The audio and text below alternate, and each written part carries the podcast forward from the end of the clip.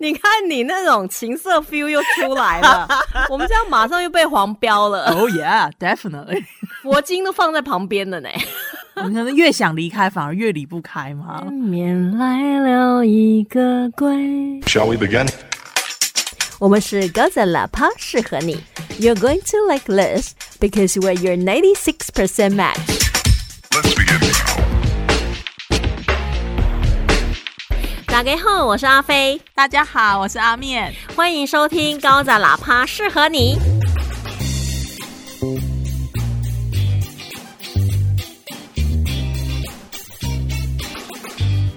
今天要为大家带来鬼月特别企划《百鬼月行》，总共呢由四十八个 podcast 节目串联，在这个农历七月呢，要跟你聊一聊那些你从来没有听过的鬼事。这个活动呢是由三岸与 KKBOX 主办。如果你也想成为 podcaster，那你也可以试试看使用三岸 hosting 的服务，他们提供完整的数据分析、广告盈利机会，最重要的是完全免费哦。如果你是听众的话呢，三浪提供多元的台湾 podcast 节目，专门为听众设计。另外，KKBOX 会员有福喽！KKBOX 终于开通了 podcast 的服务，Finally。可以直接在他们的 App 上面收听我们的节目。非常谢谢我们的主办单位。今天我们高赞喇叭适合你要讲的主题就是 Netflix and chill。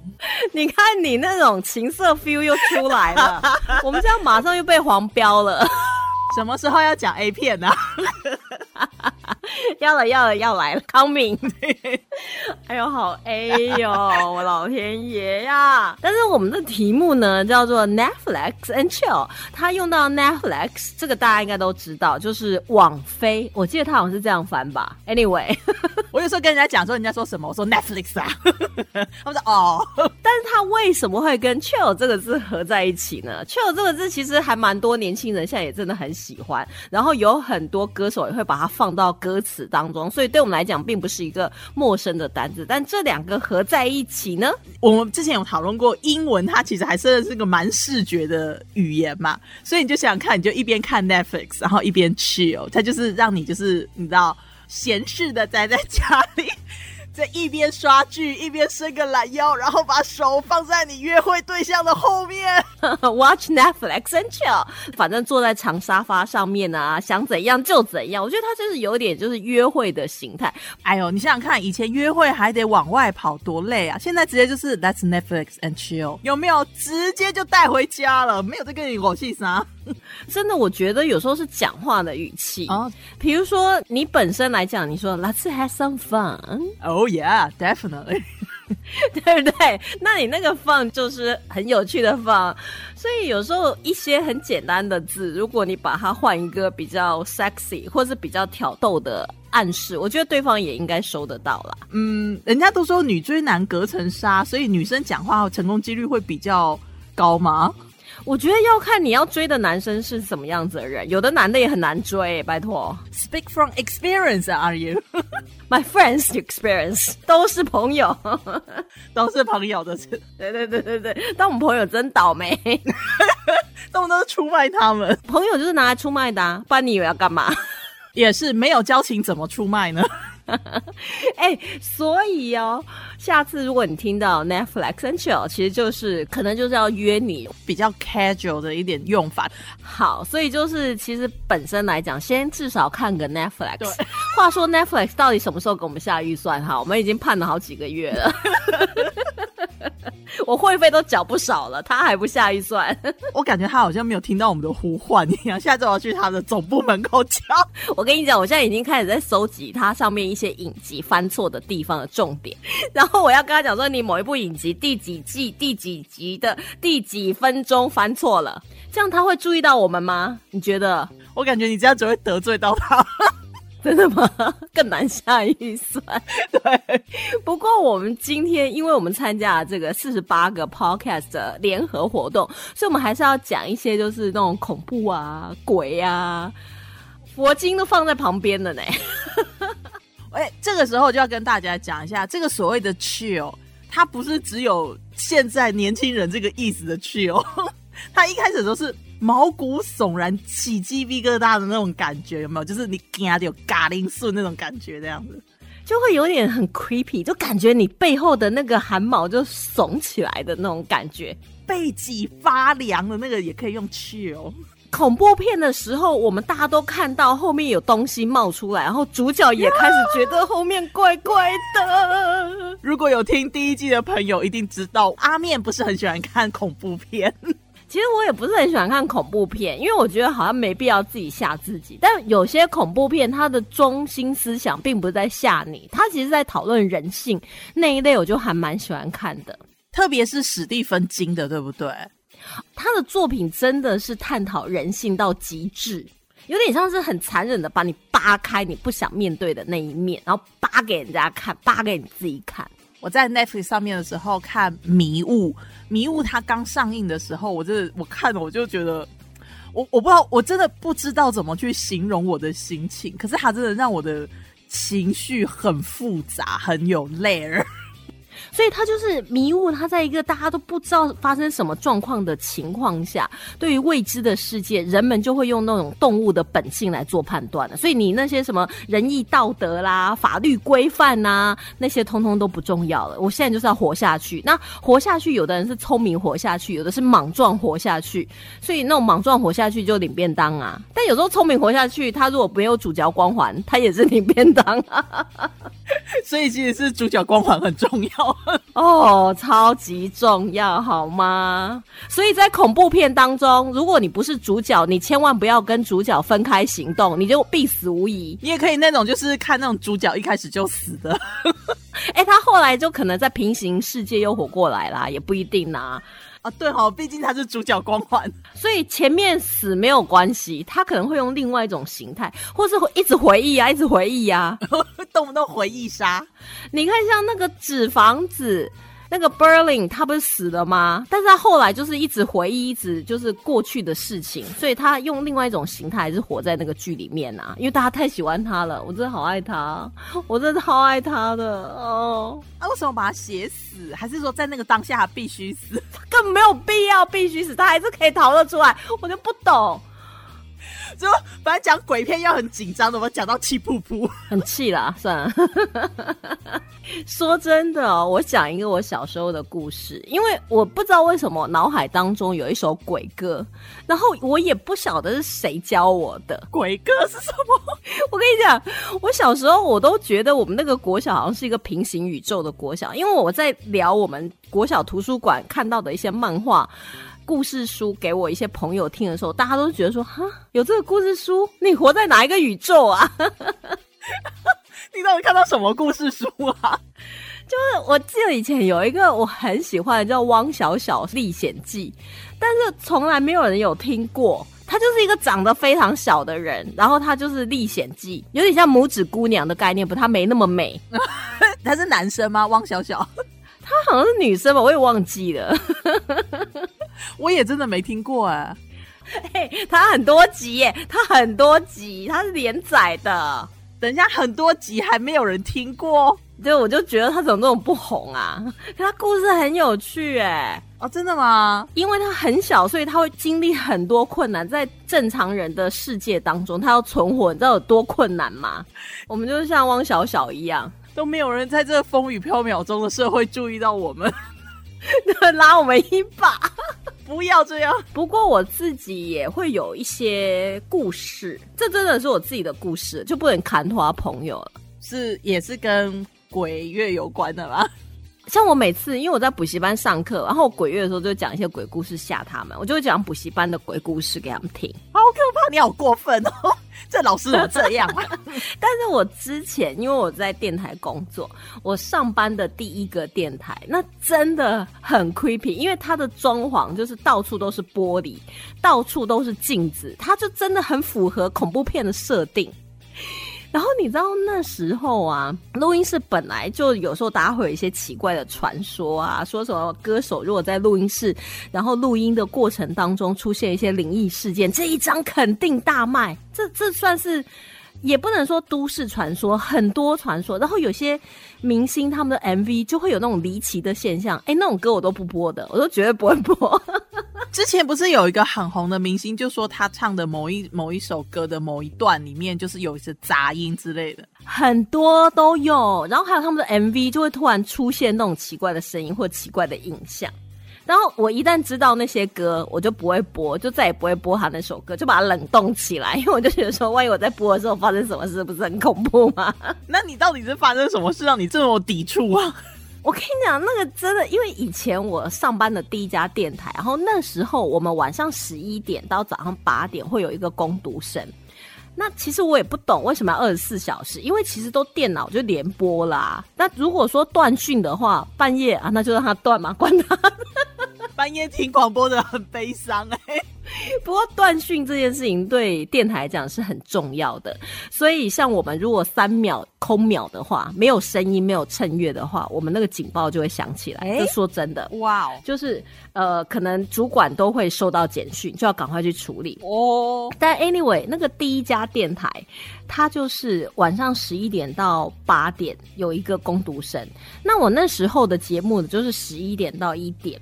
那因为我们都是预录的，所以我们根本也不用做现场，除非你有时候真的觉得说啊没时间录啊，那你就做现场，或者你心情好啊，你就做现场，或者你想开口音啊，你就做现场。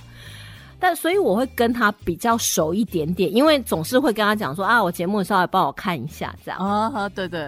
然后有一次他就跟我讲说，哎，录音室啊，有一间录音室，他到半夜两三点的时候，电脑就会开始播歌。然后我就说哈。有这种事？What？是主播那一件事吗？他说不是，是我们预录的那一件。他跟我讲，他说而且还是同一首歌。Oh my god！我现在终于知道你为什么说要早一点录了。Oh my god！然后你知道，我就说，因为我一开始听，我都觉得说应该是电脑出状况。对我也是这样想。然后我就说每天吗？他说没有，就是三不五时会出现，大概都是在两三点那时候。然后就是从录音室这样飘出来那个声音。那因为整间公司就只剩他，所以他讲的就是很害怕。然后我听了，我一开始我真的是完全不相信，因为我就觉得说那一定是电脑的问题。对啊，应该都会这样想。我就想说，那你就把门都关一关了，你就不要管他了，这样。哎，你也太逃避了吧，喂！哎，我只是一个小小的主持人，又不是道长。那个工读生跟我讲，我能怎么反应？对哈，我就没办法反应啊。你又不能叫工程师来或什么什么大修。对，但是我有就是跟我们的工程师稍微提到，然后他就说啊，那可能他就是电脑的问题，这样。嗯。然后你知道吗？他就说偶尔会出现，频率时而高，时而低，所以他也习惯以后，他就无所谓，你知道吗？嗯嗯。然后有一次，就是我自己刚好那时候要请一个长假，所以我必须要预录很多集，所以我就变得是说，我就一直录，一直录，一直录。然后我想说，反正晚上半夜有攻读生，所以我就晚上录音也没有关系。这样在那一间录吗？没有，因为我们很多间，我也不敢在那间录。电脑的关系啦，都死也不进去。不是，因为我们半夜也只有开一间，就是主播以外预录开一间，我们不会所有的电脑都一直开着这样。哦，对，重要的是那个电脑还是关着的。Why？这种事情不要现在突然讲。然后你知道吗？我就录了录啊，那因为我们就买宵夜什么，就在那边吃东西，就在外面他们工读生就坐着那个办公桌。我跟你讲。他那个声音从录音室那里远远飘过来，说：“我真的被吓到要抓牛。”那一间电脑是关着，对。然后在凌晨的时候两三点飘出来，对。Holy shit！而且你知道吗？都是同一首歌。然后是张清芳的歌，所以我后来再也不放张清芳的歌。为什么？电脑是关着的。对不起，我我现在还在 process 这件事情，很可怕。我跟你讲，真的很恐怖，你自己感觉。然后那个工读生就看了我一眼，说：“就跟你说吧，哎，错吧。”就他是习惯了，就对，他已经习惯了，你知道吗？超夸张，在那个地方有一个 supernatural，特别喜欢听张清芳。I have no idea。然后你知道，我隔天马上跟我们工程师讲，我们工程师跟我讲了一句话，我觉得更恐怖。他说那首歌早就从电脑里面删掉了。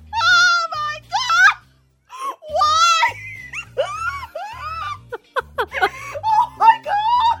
This is fucking chilling.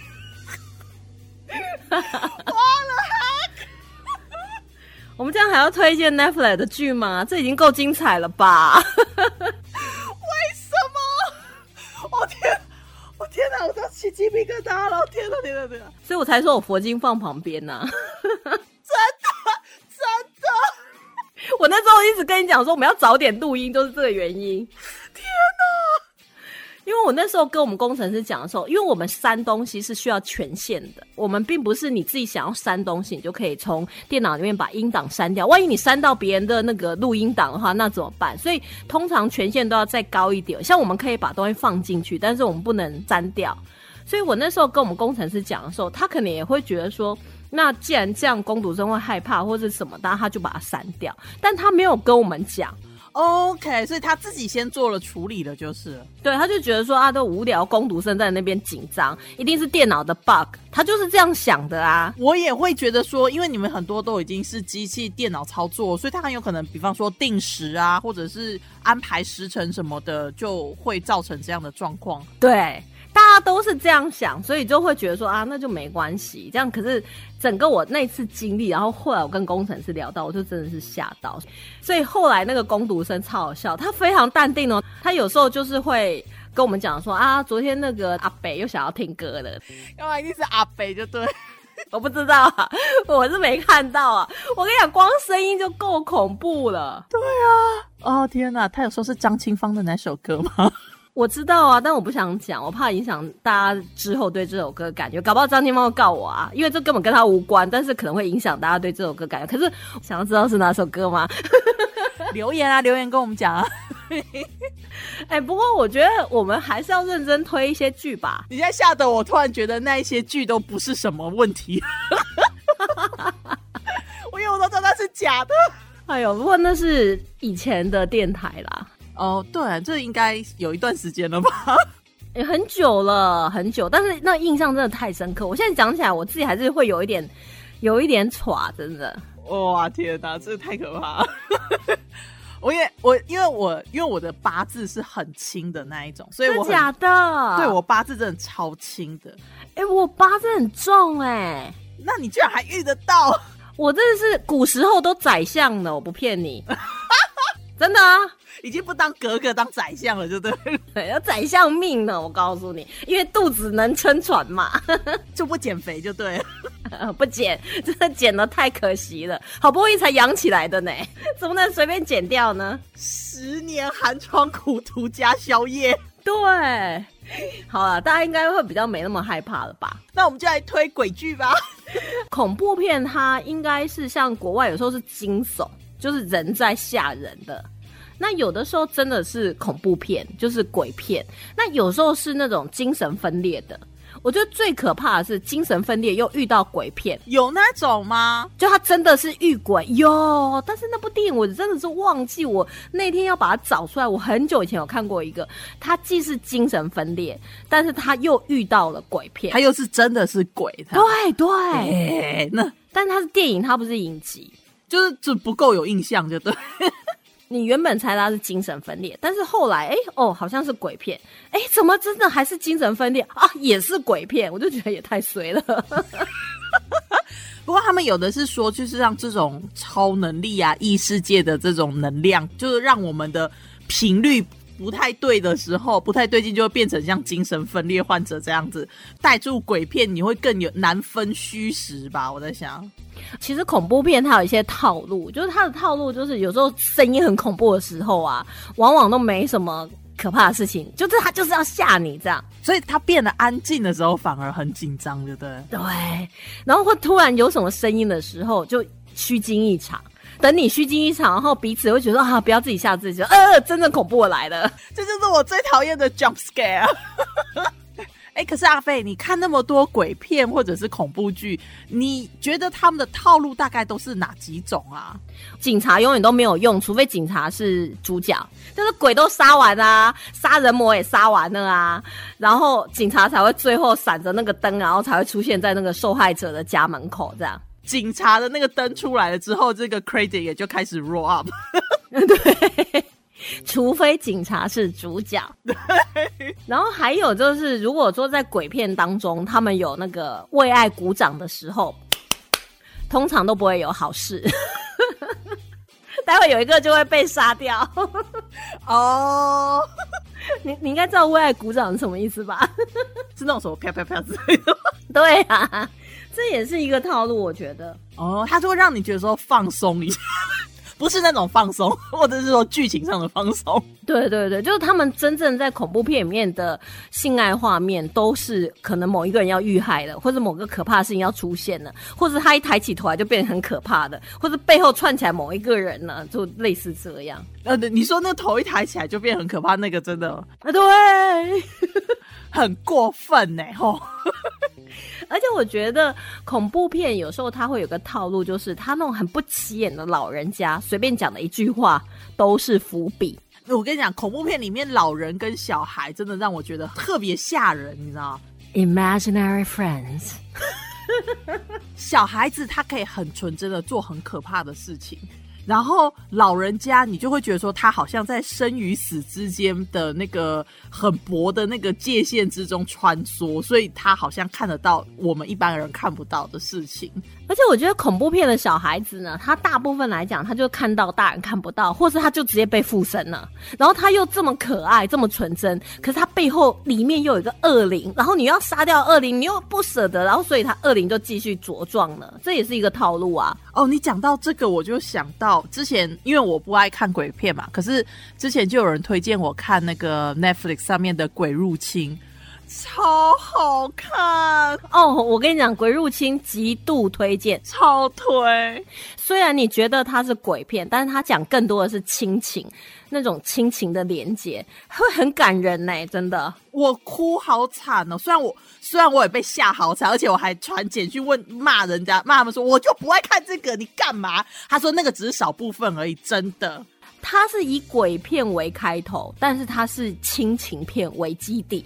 对，所以这极度推荐《鬼入侵》。《鬼入侵》真的让我哭好惨，因为它里面真的到最后，你会觉得说，你到底愿意为家人、为这个家庭做付出多少？你就看到最后他的一些他的一些梗吧，我不知道应不应该破啦，但是我觉得真的很好看，真的超级推荐大家去看的。嗯，其实你知道，我之前有看过一个，就是他们在做电脑配音的。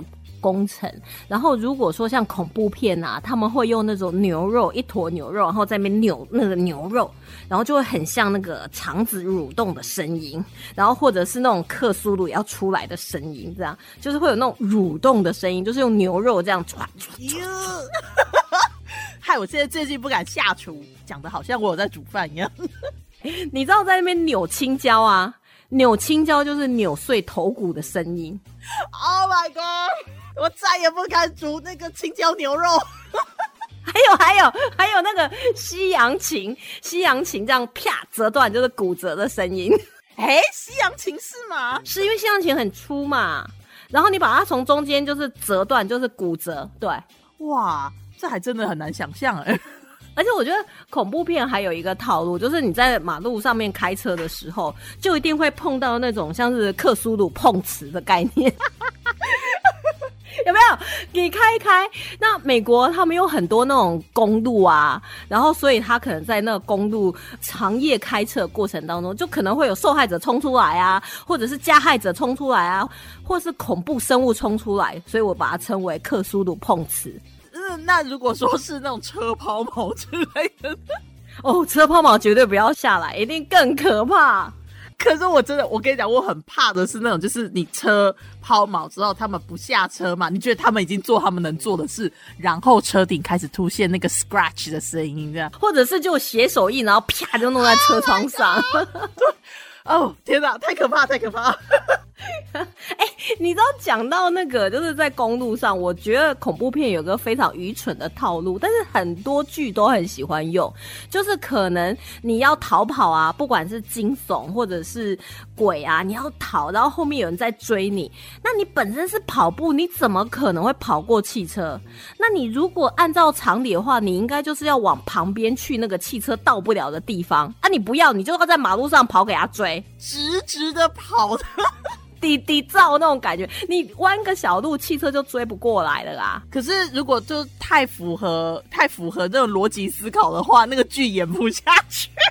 不过像恐怖片也是一样啦，就是主角光环一定存在，所以通常来讲呢，最后很多都是妹子胜利。我就算他不胜利，他也要再回来，什么让我唾弃你的坟之类的。而且他们可能就是会有一群人，比如说有的很清纯啊，有的很风骚，有肌肉男，有书呆子，然后还有自以为很帅，然后再加上一个主角。然后就开始陆陆续续一个一个，只要是跟主角走不同路的人，我我其实不能理解恐怖片里面为什么大家要分开行动这件事，就已经够恐怖了。你知道这个地方有个杀人魔或者有鬼了，你为什么还要分开行动呢？对啊，但他们就要分开行动，然后你不跟主角同一队的，你可能就提早领便当，这也是套路啊。这个一定要有的。可是我觉得他就想办法要各个击破吧。像你之前不是有提到什么孤岛模式之类的，对不对？对。如果说他没有办法孤岛，那他至少他必须要让这些人就是要一个一个的可以就是分散啊，让他们就把他拖到暗巷啊，或者是突然从背后打他一拳啊这种，就是一定要那种手机不通啊，与外界就没有办法联系呀，暴风雨不能离开呀，所以原本计划好的就完全改变了，出乎意料的被困在某一个地方，有时候可能是一个建筑物，甚至一间房间，然后当然也有可能是一个岛。坏人就在其中了，或是鬼就在这间房间里了啊！还有地下室一定有问题，大家就不要再往地下室跑。对我就不懂，地下室那么多层门，大家还要下去，所以就狂打喷嚏，就不要再下去了。然后钥匙就不要去试哪一个门，那个都会开出异世界的。说实在话，就其实像我们觉得说，呃。可能异次元或者是异世界是很可怕，可是我曾经看过一个英剧，他就很白痴，他就是那他就是那个那个屋子里面，就只要你是死在那个屋子里的，你的魂魄、你的灵魂就会留在那里啊！我跟你讲，美恐第一季恐怖屋也是这个概念，对他一开始的时候也是让我觉得说是这样，可是他那个英剧，他其实就是因为那群人他们只被陷在那时候，他们就超无聊，然后就。他们从原始人到那个什么呃什么八零年代的那种嬉皮呀，然后都都在那里，所以他们一整个就是有那种时空交错、沟通困难之类的。然后他们就是后来那个女主角不小心撞到头之后，可以看到他们，他们就一直一直烦他们，因为就说终于有人可以跟我们讲话，也是会有那种很温馨的鬼片。但是我觉得其实。鬼片它反映出一个现实的状态，就是说为什么它会变成鬼？因为他生前受到压迫，所以大部分的鬼都是女鬼。因为大部分我们社会的演变，很多地方都是女生是被压抑的，所以他在生前受到一些欺负，然后他没有办法为他伸张正义，他后来就变成鬼了啦。我一直在想说，是不是因为大家对于悲情的男男性角色是比较没有同理心的，所以如果鬼是女生的话，大家哦好可怜哦哦为了爱为了家庭，然后男人为了爱为了家庭就说你应该的啦，你活该，有什么好留恋的你就赶快 go。哎呦喂啊，这个这个我觉得倒也是，不过小孩子我觉得确实，不管你是男生还是女生，就是小孩子就是你会觉得说他为了。因为想要得到爱，然后就是被困在那个地方，就会觉得他很可怜。即便他后来证实他是一个很要求、很坏的西金啊，不，他你后还是会一开始的时候都会看到那个小孩子，就哦，好可怜哦。可是有些他是真的小孩，他也很恐怖啊。啊，对啊。人比鬼可怕，真真的，因为你知道，我之前看过英国有个研究，他好像说，就有时候我们会归咎在童年创伤啊、童年阴影，所以后来你长大可能会做出一些令人发指的事情。但是他们研究就是大概千分之三，其实几率还蛮高的，就是你的家庭是非常完整的，然后也非常多爱，然后也不是溺爱，也不是忽略，就是非常就是像我们一般那种家庭这样成长，他最后还是会走到做出一些很可可怕的事情。那这个比例是真的蛮高的，因为应该是说，当大家在讲说哦，这个人他做出了令人发指的行为的时候，大家都想说哦，也许他可能发生过什么什么什么。换个角度想，就是别人就像我们看小丑这个电影好了，哦，小丑太经典了，我老天爷啊！小丑也有被借鉴在美恐，就是小丑杀人呐、他其实也是在美国发生的一个真实案例。然后美恐，我先跳到这个剧来讲，美恐已经很多季了，它本身来讲都是用一些真实发生的事情，然后把它编到剧，所以它的可看性还有真实度，就感觉你可以找到历史的轨迹去对应，说啊，真的这个恐怖屋里面有发生这样的事情，然后还有那种精神病院啊，就在美国在战后，他们有用一些很不人道的方式对那种精神病院的病患，所以发生了很多事。还有美国在有一阵子他们很流行，就是那种 freak show，就是可能身体有一些残疾啦，然后他们把它拿来就是参加马戏团，因为他可能也没有办法求生存，所以他就被父母卖掉，他自己也可能也在马戏团里面就求一个温饱，这个都是当时的社会出现的一些状况。然后导致他把它编到剧里面，再把它恐怖化。然后还有那个旅店，就是 Lady Gaga 有参与演出的那一季，它其实就是有点像是之前蓝可案件当中的那个旅馆的一个写照。所以他美恐，他之所以我觉得我看了感触很深，是因为他把真实发生的一些，不管是人类在作坏啊，或是真的有灵异事件，他就把它编到这个剧里面。我跟你讲实在话，美恐我就看完第一季，我就不敢看。有没有出息呀、我跟你讲，美恐你一定要看，应该是第三季吧，《女巫团》，我这样太好看了，它不恐怖，一点都不恐怖，你买给他骗。真的不恐怖啦。我那个时候看到演员表的时候，其实我还蛮心动的，因为呃，他除了有一些固定演员之外，他不是每一季都会有一些新的人加入嘛，所以女巫那个系列我其实是真的有兴趣，可是我真的不敢看，因为我被第一季不会恐怖，真的不会。我被第一季吓到。第一季也不会啊，你看有些鬼是很和颜悦色啊，对不对？像来他们家帮佣的那一位，我觉得主要是他拍出来那些鬼魂的绝望感，就是他们也不一定真的要害你，或者是他们也不一定怎么，但是就是那些人他们被 trap 那个绝望感，我觉得让我觉得很很不舒服。我觉得那是一种执念吧，但他们也不一定想要执着什么、啊，就想要离开，但离不开呀、你可能越想离开，反而越离不开嘛。嗯所以，哎、我再讲一个套路，因为我觉得我们越讲越恐怖了。对啊，哦哟，晚上就不用睡了啦。你知道有个套路也是我后来发现的，就是很多恐怖片呐、它其实应该都是都市的房屋中介公司的业配。就都妈的，因为呢，就是只要主角从城市搬到乡下，然后在那个年久失修的古宅里面，或是大庄园里面，就肯定闹鬼。所以他用这种潜移默化在电影里面或是影集里面的形象，就告诉我们啊，千万不要搬到乡下去呀、所以这个都是在大都市中介公司的叶佩文。好，那我们现在讲到鬼片，我记得你好像之前有推荐我另外一个使女的故事，对不对？哦，我跟你讲，使女的故事呢，它完全里面没有任何一个鬼。不灵异，可是我超害怕的。我跟你讲，我跟你讲，使女故事超恐怖，它的恐怖是会你真会看到我去哦。真的，你会觉得毛骨悚然，而且你会很害怕这个世界如果变成那样，不知道会怎么办。我觉得你想象一下，就是我们每天早上，可能你去 Seven 买早餐，或者你去买咖啡，然后突然有一天呢，你去买早餐的时候，你拿出你的悠游卡或是你的 Line Pay，然后你发现说，哎，没感应呢，没办法付钱。然后你可能想说啊，那个公司付账系统出了什么问题了，对不对？然后你就拿你的信用卡，哎，信用卡也没有，你只好掏现金结账。你那时候会不会觉得怪怪的？嗯，会，但这个就是使女的故事。它一开始就是一个正常的国家，就是美国，就是我们所印象中的美国。然后，但是呢，他们有一群就是对宗教非常狂热的极端主义，但是这个宗教是基督教哦。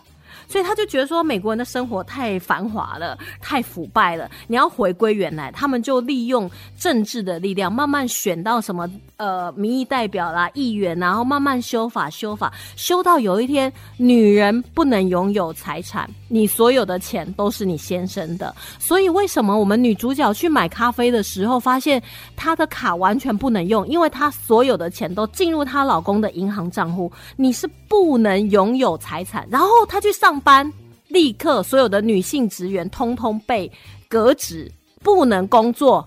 哦，很生气呢。那个时候你会发现说这怎么回事？可是这个国家已经慢慢被这些极端主义的分子慢慢把持，他们透过修法、修法再修法，把国家变成他们想要的那个样子。所以一切都是民主又合法的哦。对，所以别的国家也没有办法说啊，你们发生什么事情呢？我们来救你们，不行。所以他会后来他对应到就变成说，我把这个社会就用阶级来分。他们一开始在参与这些革命的人，然后他们可能就变成所谓的主教。那他想象的这个世界呢，就是现在，所以他们可能就是两条时间线在交错。你看到的就是整齐划一，大家有穿制服，因为阶级已经画出来了。那你看到另外一个就是我们现在哦的社会，然后大家工作啊、上班穿便服，那个就是以前的社会。他一边演着后果，然后一边演告诉你说是怎么发生，怎么变来的？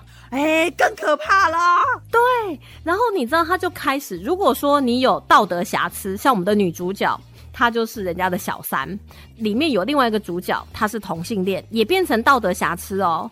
或是你有做过一些坏事，比如说小偷、犯罪，但是在那个社会里面，大部分的女生都没有生育能力了。咦，所以如果你有犯过错，嗯，但是你有生育能力，你就会变成所谓的使女。哦他们就在讲这一群人的故事，就是你能生小孩，你就是一个行走的子宫。不舒服。对，如果你犯过错，你不能生小孩，那你可能会变成就是所谓的性工作者。哦，如果你犯过很大的错，也不会生小孩，你就会被派到一个已经被核污染污染的地方去工作。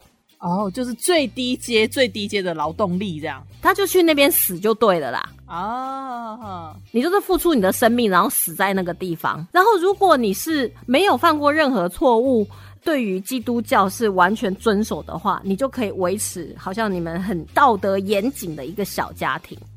然后还有就是一群人，他就是有点像是那种老师，他就是负责教导这些使女要怎么守规矩。那使女她因为她会生小孩，所以她这个时空是设定在说大部分人都不能生孩子了。那主教跟主教太太，主教太太也不能生孩子啊，所以使女就会被派到主教家里去。每个月呢，就是你排卵日那一天，就他们所谓的受精仪式，然后你就要跟主教行房。而且你知道他那个刑房多可怕吗？主教太太坐在床上，使女的头就是在他的胯下，躺在床上，脚呢是放在床沿。主教裤子脱了，直接刑房天哪，太不舒服了。啊、真的。所以你看这一出剧有多可怕。然后他就是用基督教的极端教义去扭曲的一个国家，就是现在在美国这一块。我是说他的那个故事内容。故事发展店嘛，所以大家会逃到加拿大去啊，然后往南逃到墨西哥啊，真的耶。多可怕、啊！他等于就是把人的那个尊严跟人性扒掉了，就是完全就是把它工具化了。对，然后呢，更可怕的就是他们没有名字的，哦，他们的名字呢都是用英文字 of，再加上主教的姓氏，所以如果主教姓 Fred，他就叫 Alfred，然后主教姓 Green，它就是 off green。哦，它就是属于这个主教，因为一介系词 o f，它在英文里面就是属于的概念呐、你就是属于这个主教的。什么什么的这样。对，那如果你生了小孩，哦，我跟你讲，生小孩那个更恶心。耶、你知道他生小孩的过程哦，就是主教太太一群人，然后呢，呃，使女一群，就是那个社区的使女，使女在一间房间，主教太太在另外一间房间，主教太太都是没有办法生产的女人。就那个时代，大部分的女人都已经是没有办法生产了，因为污染的问题。所以生育能力其实是很宝贵的。所以他们这些什么道德瑕疵的人才会被留下来，因为他能生小孩。哦，他们在生产的过程当中呢，使女就会躺在一间，然后所有其他的使女会为她加油，她就要生小孩。然后主教太太那一间，主教太太也躺在床上，也跟着呼吸，然后大家也帮她加油，然后好像她也在经历生产的那种，多变态啊！哦，所以他就是要各种的，就是说，其实这个小孩是主教的太太生的，你只是工具，真的就只是子宫而已，这样子。对，不舒服，真的好可怕哦！所以你看这个，这是我要推荐的最恐怖的。这真的很恐怖哎，没有灵异，也没有平行宇宙，也没有异世界，也没有精神疾病，没有。有，我感觉那整个国家都疯了。而且你知道有一幕，好像在第一季，他们就有外国的使者来，他们就讲说，自从我们用那个基督教教义啊，然后开始清理这个国家啦，我们没有什么手机啊，没有污染，没有电啊，大家女生也不能念书，就是回到最最最基本，两千年前圣经写什么，我们就怎么做这样。所以他们真的会有那种用石头把人家砸死的那种刑罚都会有，或者吊死这样。天哪！都有。那个时候呢，其实他们使女会希望说，哎，你从墨西哥来，或是你从瑞士来，或哪里来的那种大使，或者是那些外交人员，他应该要帮这些女生讲话吧？对啊，同样都是女性，而且是从自由的国家、民主的国家来的，还同样都是女性哦。对。但是你知道吗？他那个激烈国，他就承诺说，我们可以送你们一些使女，帮你们生孩子。哎，大家都没有人帮他们讲话了，居然还还还，孩子太重要，因为大家都生不出小孩。哦天哪，好难想象啊！很可怕。那其实我讲的是有点零碎，它其实很多趴都很恐怖。我们看这部剧来讲的话，会觉得说，万一一个团体他用了合法的方式，慢慢的。成为一个国家的主宰者，然后我们再慢慢的失去一些东西，我们根本不知道。对啊，他也掌握了军队嘛，所以他有武力啊，所以你最后要反抗，你没有办法，因为他有枪。我觉得这才是真正恐怖的地方。这才是最可怕的地方。然后加拿大就在美国上面，大家就是纷纷逃难，所以在加拿大还有美国难民营哦。可是问题是，当外国使节来的时候，他们也没有办法真的做什么啊。他明明就看到，因为这是内部的问题，是不是很绝望？很绝望啊！而且我必须要说，这个作者真的超强的耶！我知道她是一个女性作者，对吧？她叫做 Margaret Atwood，她真的很厉害。这个作品是她在一九八五年出品的。我真的觉得，我感受到她在她身为一个女性在当下的那种绝望感跟受挫感。而且你知道吗？它就整个影集来讲的话，它就是用颜色嘛。主教太太他们是有点像是孔雀蓝，然后使女呢是红色，因为红色其实也是象征的，就是生育能力。成熟的果子大部分都是红色，你可以去看大自然。然后还有一群呢，就是他也没犯过什么错，但他也没家庭，他可能就当做帮佣，他是穿灰色的衣服。它就是用颜色来区分所有，所以你走在马路上，你就可以知道。所以使女要逃跑这件事情是太难了，因为你只有红色的衣服可以穿。呵呵呵，哇天哪，就是很鲜艳、很吸睛这样子。我们又跟着那个主角，他使女的故事，他的那个运镜方式是非常特别，因为他有时候会很多的脸部特写。那因为他们处在一个极端基督教义的社会，当然不能化妆，所以那个主角啊，那个主角就是隐形人的那个主角。他演技真的超好的，然后他就会常常会有那种，他很在忍耐，你知道吗？但是他不能爆发，他要求生存，所以他的那个脸部的表情，然后毛孔，然后眉毛抽动，或是瞳孔放大缩小，哎，我跟你讲，你好像你就跟他一起生活着。对他隐忍的那个表情，就是真的做的很好哎、他在隐形人那里的时候，对，而且他在《使女故事》真的演的更好。呃因为他太多那种很多人的那种面部特写，所以你会更清楚的感觉得到这个角色内心的一激动。对，所以其实我真的很推这出剧，然后它已经到第三季了。可是我真的，你这样子推的时候，我看第一集，我真的就看不下去。就像你说的，真的是毛骨悚然。这个我才是我内心当中觉得恐怖片，那个什么灵异啊那些，我都觉得那都是剧。对这个的话，你就觉得说，他在现实社会其实是真的可能会发生的。而且你知道他们后来当然就是会想要反抗啊，因为一开始他们用军队镇压你，你反正你一反抗就被杀啊，所以他们每天会经过，他们使女要负责出去采买，然后他会互相监视，就会两个两个，街头都有武装军人，然后他们就会经过一面墙，上面就会掉很多人。就是可能他是被抓到的逃跑分子啦、反叛人士啦，可是他们还是慢慢的就会想要开始反抗，尤其是小孩，如果你生下来可能满月以后，那小孩就属于主教夫人的，然后这个使女就会被派到另外一个主教家去了。哎，Oh my gosh，好不舒服哦，这太不舒服啊！你知道身为女性看到这个有多恐怖吗？所以它就是行走的子宫，那真的是最可怕、最可怕的鬼鬼故事。对，很可怕。你就是一个工具，你没有别的，你就是一个负责生小孩的工具，生完你就走。而且没有人想要就是在仪式的时候把那个主教给抹了吗？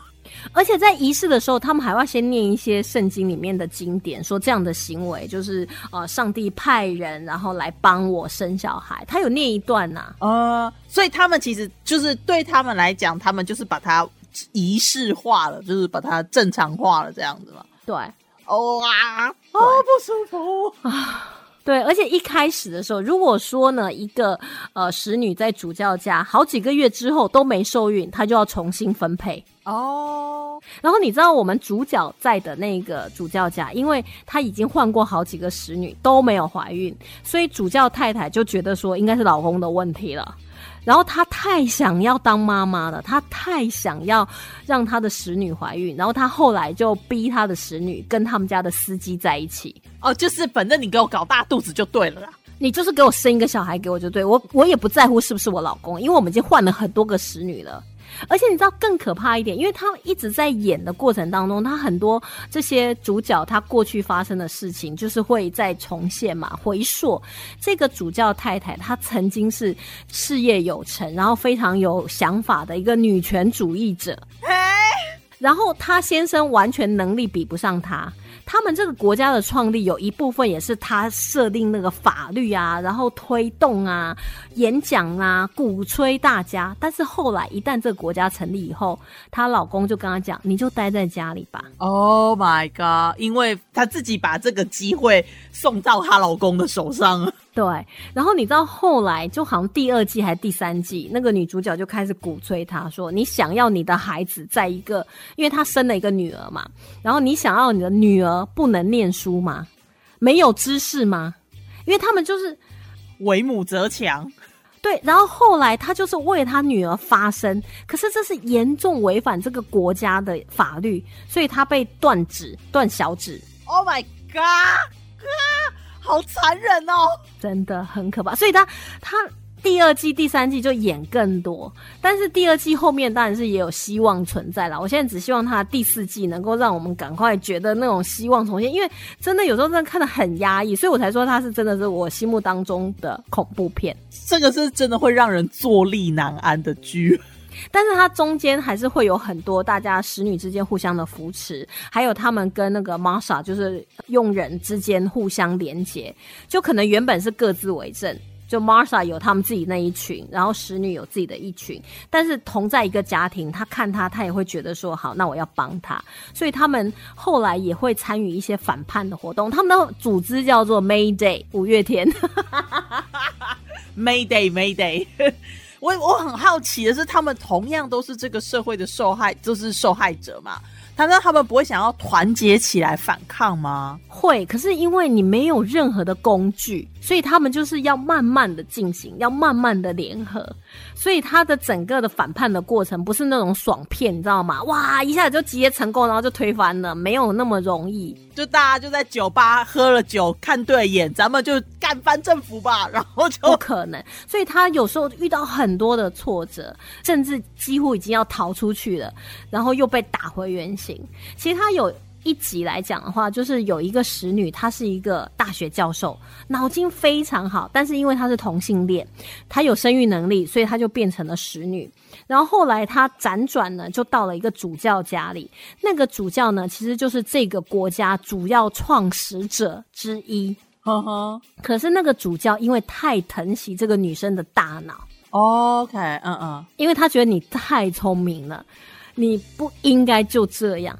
他帮助他逃到加拿大，这很妙，你知道吗？所以其实他也觉得说，这些人待在这里是被糟蹋，就对了。对，然后我们的女主角会觉得说，那你为什么不帮我？然后她就是那种一副说，你又没有人家那么聪明，哎、机车，而且你还当过人家小三。然后我就想说，哇的好。就每个人他可能当时坚持觉得是对的，他后来经过激烈国数年之后，可能就不见得会认同相同的方法。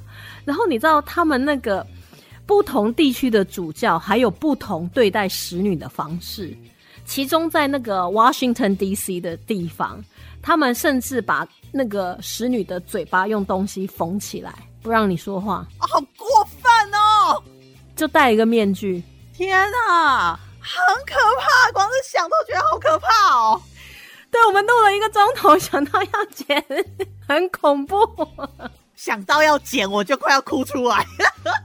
真的。但是你知道吗？那个使女的故事一出来，它是一个零负评的影集，它获奖无数，而且你知道他在那个镜头的运用上面，还有他颜色、摄影上面占很大的功劳，让整个剧就是远看美的像一幅画，然后近看就是恐怖到一个不行。对，因为他的他的那个 trailer 就是你会看起来很美，然后我就看了一下，怎么说到底在讲山小，结果一听，然后看了第一集就 no，哦，我跟你讲，你一定要看完，它还是会给你力量。而且那个作者在第一季当中还有客串演出，真的假的？有超强哎、他其实太多那种隐喻，然后或者是明喻，就是告诉你说那种温水煮青蛙失去一切，然后你要再把它夺回来的那种概念。当然，温水煮青蛙这个理念是错的。科学实验证明，你煮青蛙的时候，到一定程度，青蛙就跳走了。不要突然科普啦。我一定要澄清，不然人家以为我们就是只会看剧而已，你知道吗？哦，我们也是有看的科学研究的，好吗？我们也是有墨水的。要是真的发生什么坏别人也是会疼惜我们大脑。Are you sure？I don't know，我只知道然后有可能会 gag me。所以你知道他们就是有一句台词，我真的印象很深刻，就是当我们的女主角开始觉醒，她就是要来反抗。她一开始反抗当然是为她自己，但她后来会有那种 bigger picture，所以她觉醒就是要参加那个反叛组织的过程当中，她又讲了一句话，她说：“They should never given us uniforms if they didn't want us to be an army。”就如果你们不想要有军队，你们就不应该给我们制服。同样制服就代表我们是同一群啊，同一群我们就是要在一起啊。对吧、共同的理念、共同的目标，甚至于共同的仇人。对，然后使女就是被压迫这一群啊，所以我们就要团结起来。啊，你硬要把我们画成一圈，好啊，那我就团结给你看。它里面有真的很多，就很好哭，你知道吗？我在三刷四刷，我都还是会哭到一个不行。听你这样子讲，我就觉得好可怕哦！我真的是起鸡皮疙瘩，这里是不是恐怖片？是真的。我觉得这真的比鬼还可怕。哎、我们这样讲，我们今天两个推的，一个是使女的故事，一个是鬼入侵。其实他们都不是传统定义上的恐怖片。都很值得看，因为你会看到不一样的东西。当然，惊悚的程度来讲的话，《鬼入侵》跟《使女的故事》不同，美恐也是不同，但它远超过鬼故事。你不要这样去定义它，因为这样真的太小看这些系列了。嗯，我觉得这些编剧们，他们其实都想要很深入的去探讨人性啊、政治啊这种比较深度的问题，只是他的切入点是比较奇幻一点的。你知道，呃，葛雷是我的爱剧嘛？其实《使女》也是，这两出应该都算是。哦，就是无论什么时候，我突然心情怎么样，我就会突然想说，我现在应该来看一个《使女》第二季第六集吧。你不会看了很想要拿刀出去 不会啦，清理一下社会啊？很可怕！我看了第一集，我真的就是 No，I can't，I can't handle this。在黑暗的时候，都还是会有光明的存在。我宁愿看鬼入侵，至少有个鬼妈妈还会很爱护小孩的看着我。哎、所以你真的要去看美孔那个啦，女巫团超好看的那一季，我再考虑看看吧。一点也不恐怖，而且可以学到很多女巫相关的知识哦，非常有收获。等一下，你是想要去当诅咒谁？是不是？为什么还学女巫知识还有收获？真的有收获，而且美孔其实它的主要的演员就是有同一批嘛，对对然后他们在每一季的故事当中也会有互相有串联，它的每一季每一季会有一些角色是有互相呼应的，你看久以后你就会发现了。我有看到有人就是把它做成了一系列，就是把它的那个时间轴定出来之后啊，就说其实它算是一个美孔宇宙，它都有串联起来的。对，所以它是美孔宇宙，没错，它是美孔宇宙，就像那个什么漫威宇宙。哦，我想到是温子仁，对，但是差不多了，差不多。所以其实使女的故事，它的时间线就是在现在，它不是一个什么未来乌托邦的啊，或者世界末日像那个雪国列车。定位在比如说二零四九年呐、二零八五年呐、它其实就是在现在，所以那种感觉特别强烈。哦，对，特别是最近就那种动荡不安，感觉就会有人会为了因为临时发生了什么事情，做出什么愚蠢的政策决定，这样子。所以这是我们在这一次的鬼月特辑当中呢，推荐给大家的，也希望大家好好享受剧 Netflix and chill。好了，以上就是今天的好兄弟剧场。同样做这个主题的 Podcaster 还有圣杰实话实说。开了天眼后所看见的鬼月是怎样呢？街上人满为患。哎、我有个朋友，他真的可以看到，但是他可以看到烟呢、太可怕了啦！我这次没讲他的故事，他真的可以看到烟哦。他说不同颜色的烟，其实代表就是他在离开时候的心情。哇，太太 creepy 了你胆子真的好小哦。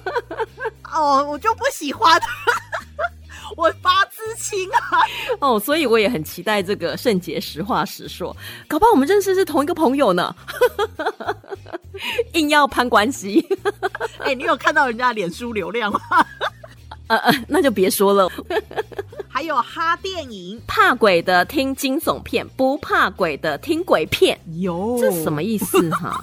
我感觉好像不能够晚上听哎、哦，我知道，就是惊悚片其实是人在可怕啊，鬼片就真的鬼可怕，所以看你怕什么。像比如说我们怕人，我们就听鬼片。哦，没有啊，我鬼片我也怕，我就说你妈忘记生胆给你了。我真的就是缺了一颗胆。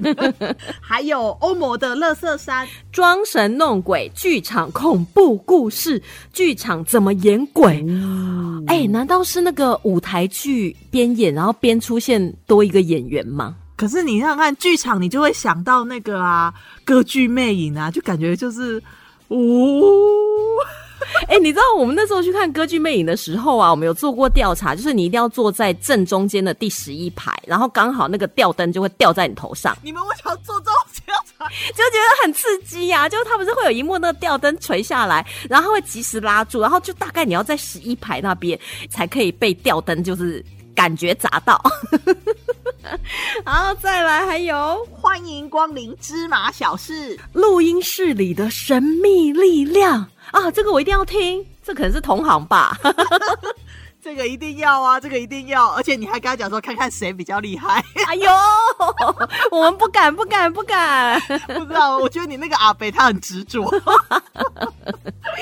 然后最后还有，好时光啪啪啪，嗯哼，这我在想说是不是就是然后可是鬼故事的，所以会不会是那种人鬼恋呐、鬼鬼恋呐、或者鬼新娘啊、冥婚呐、不知道，看样子必须要收听才会知道。对，就是鬼故事的高扎比，大家一定要收听。所以，哎、我觉得我们这一组的好兄弟剧场很猛哎、而且他们真的超强的耶！对，哎、我你知道吗？我看那个粉丝团啊，还有他们的那个流量，他们会不会直接忽略我们的存在哈？就完全就把我们划掉的。就是觉得说你们是什么咖，为什么跟我一组？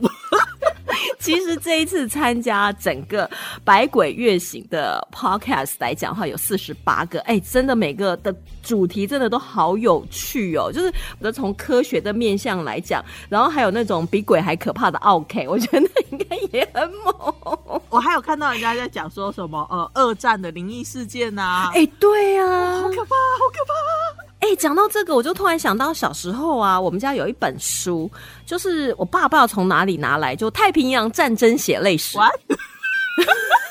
你爸爸给你看这种书吗？他不是给我们看，就是放在我们家的很显眼的地方，大家都可以看。然后无聊，你知道吗？因为家里其实也没有什么书可以看。哎，那个战争血泪史看了会做噩梦哎、会呀、因为他都没有打码哦，啊，就很可怕。真的太可怕了啦！他那个应该是成年人在看的吧？对，所以我就觉得我爸不知道在想什么。我们也要来推荐其他的 podcast，我都有点心虚，你知道吗？你把你的粉丝团的人数灌到那个我们的粉丝页好不好？哎、应该要，所以欢迎大家可以加入高炸喇叭，适合你的 IG 还有脸书。我几乎有想到一个很卑鄙的想法，就觉得说我干脆把我自己的那个脸书粉丝团改个名字好了，好卑鄙哦！然后直接把我的粉丝团改成高炸喇叭适合你，我们的那个数字一夜就会冲高高的。哎、可以吗？我我觉得还是不要好了，我们不要强迫人家变成高叉喇叭。没有，他们可能会突然觉得说，是不是这个粉丝团被盗了？哦，对哦，有可能哦。好，所以呢，你要推荐哪一个 podcast？我还蛮喜欢《吞云吐雾的夜晚》，他们这一次就是专门在讲一些二战那边的鬼故事，就是因为他们平时就有在分析一些什么犯罪案件啊，然后还有一些都市传说，所以其实平常听就已经够吓人了。这一次我真的超期待看看他们会猜他们会做什么。所以那个都市传说就是那个一把和家吧，或者红衣小女孩啊，人家现在已经变成红衣大女孩了，已经长大了。你没看全年的广告吗时间不是应该要停滞了吗？？Who knows？强迫他长大很不人道。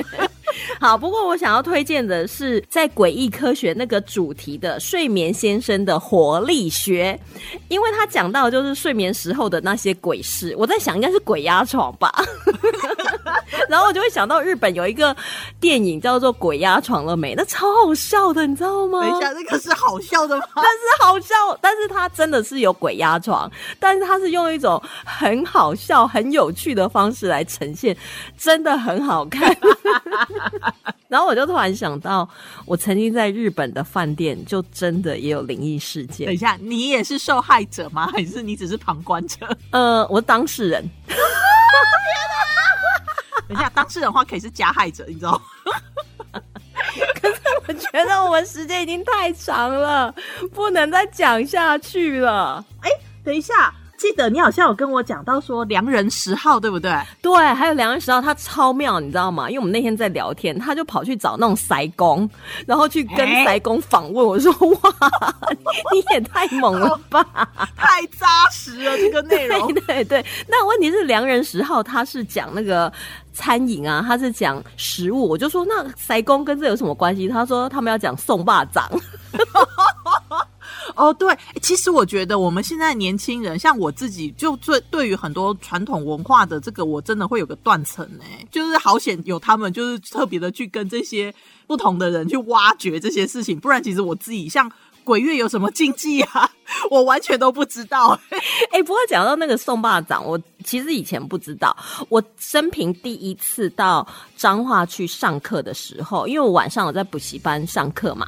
然后那个时候第一天呢，我真的印象很深刻，就九月开学的第一堂课，然后我就去那边上课，跟同学啊套近乎啊。后来同学就说：“老师，你今天要提早下课。”我说：“不行啊，不能提早下课啦，会扣钱呐。”他说：“老师没有，我们今天彰化有送霸掌，你一定要赶快离开，不然的话，我们那个补习班好像有在线路上。”哇，我就想说这是什么鬼？啊后后来补习班的老师真的有提醒我说今天要提早下课。哦，嗯，所以我那时候才知道说，哦，原来有送巴掌这种习俗。我还 Google，因为我怕学生骗我，你知道吗？嗯嗯嗯当场 Google 还真的是，可是我真的也不知道哎，哇，那我真的一定要去听一下、啊，嗯，塞工现身说法哦。这就是专业人士的解惑了。